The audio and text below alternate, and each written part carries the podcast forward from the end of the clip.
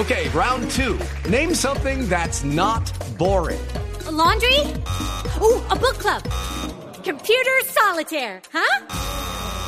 Ah, sorry, we were looking for Chumba Casino. That's right. ChumbaCasino.com has over 100 casino style games. Join today and play for free for your chance to redeem some serious prizes. ChumbaCasino.com. No purchase necessary. Full prohibited by law. 18 plus terms and conditions apply. See website for details. Polos opuestos en El Radar de Blue Radio. Más allá de las pérdidas millonarias, de los daños materiales generados por los desórdenes, estamos hablando de la agresividad, de esa violencia que parece acompañarnos de manera perpetua a los colombianos y nos acompaña también en momentos de protestas que aparentemente y en teoría deberían haber sido pacíficas. Lo que pasó en Bogotá se empañó absolutamente por la muerte de dos personas y las heridas de otras 200. Uno de esos fallecidos era un joven de tan solo 18 años, recién cumplidos, con sueños, con dificultades, pero sobre todo con la posibilidad de aportar algo al futuro de nuestro país. Se llamaba Johnny Velasco y con nosotros está su papá, don José. Lamentamos mucho lo sucedido con su hijo en las últimas horas en el Suba. Gracias, muy amable. Don José, ¿cómo ocurrieron las cosas? No, lo que ocurrió fue que la- pues, está todo revoltoso. Entonces el muchacho salió a la casa por ahí a, a mirar y, y cuando, cuando, cuando llegó a la esquina, un policía le pegó un tiro en la cabeza. ¿En qué barrio viven ustedes? Ahí en Tibabí, Universal. Ahí en Suárez. Johnny salió a ver, no estaba participando de, de las manifestaciones.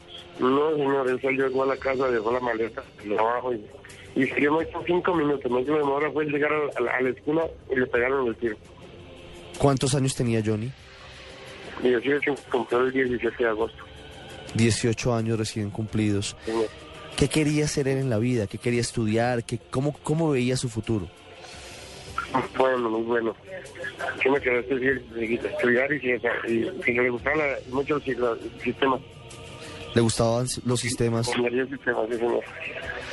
¿Y qué pasó? ¿Cómo saben ustedes que fue un policía el que disparó el arma que lo mató?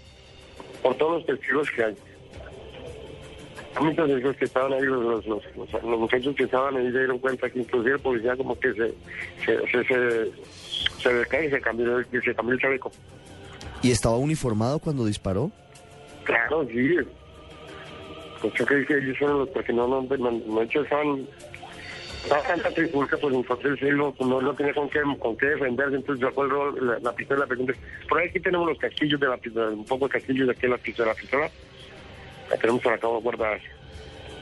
¿Tiene la pistola? Sí, señor. Don José, es un momento muy doloroso. Por supuesto, su familia está en la situación más difícil.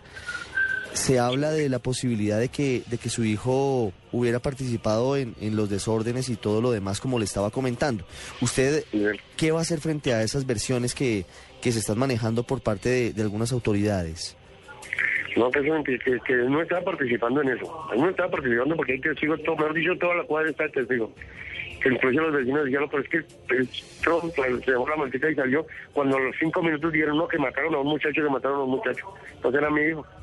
¿Y él estaba estudiando bachillerato? Sí, estaba el bachillerato, señor. ¿Cómo va usted a, a defender a la memoria de su hijo? Es decir, ¿cómo va a negar ante, ante quienes digan lo contrario que él no estaba participando en los desórdenes, que no era uno de los vándalos que estaban acabando con los No, locales? no, no, no, por, por- lo- por los testigos. Lo importante son los testigos. Y aquí, ahí en, el- en el- en el barrio, hay muchos testigos eh, que, que- que pueden, pueden justificar todo eso. ¿Cómo era Johnny como, como hijo, como hermano? ¿Cómo era él en familia? Especial, especial ese muchacho. Aunque diga que no hay muerto, no hay muerto malo, pero ese muchacho le digo, que era mi, era mi último hijo, que venga. Y que te que este Tony. Era el menor. Sí, señor. El, el teléfono que se me va a cortar. En un caso, si se corta, cualquier cosita me llama por la. Me tengo que traer mañana porque cuando que llegue a la casa a cargarlo. Es que se me descargue el celular porque he tenido mucha llamada hoy. Como salí temprano en la casa.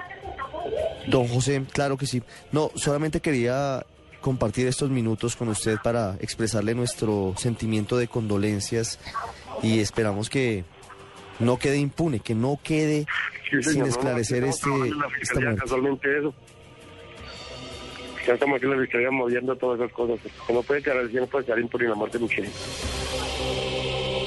Usted está en el radar en Blue Radio. La otra cara de la moneda es la de los agentes de la policía, obviamente de aquellos que se ciñen a la ley, no los que cometen abusos.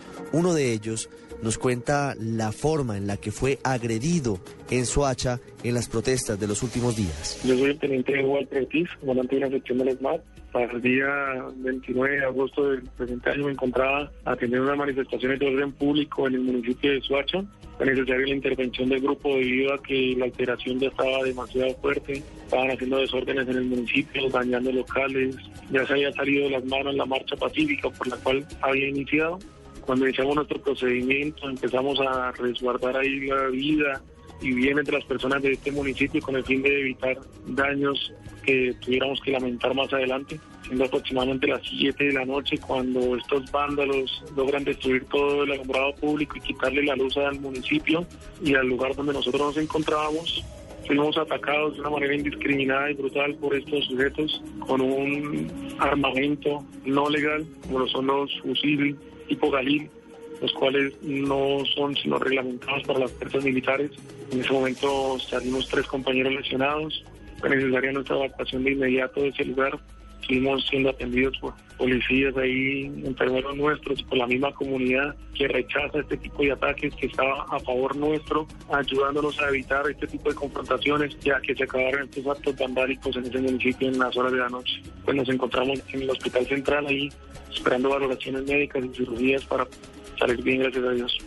Compañero nuestro que se encuentra un poco delicado porque un, la herida la recibió a la altura de la femoral, de la pierna y comprometió estas arterias y comprometió el hueso. Ahí se está tratando de hacer varias intervenciones con el fin de evitar cualquier riesgo y con el fin de estabilizarlo. Nosotros dos estamos un poco más estables, las heridas no fueron tan graves. Estamos esperando parte médico porque las ojivas todavía se encuentran en nuestro cuerpo para ver en qué momento podemos hacer intervenciones en cirugía y estar un poco mejor.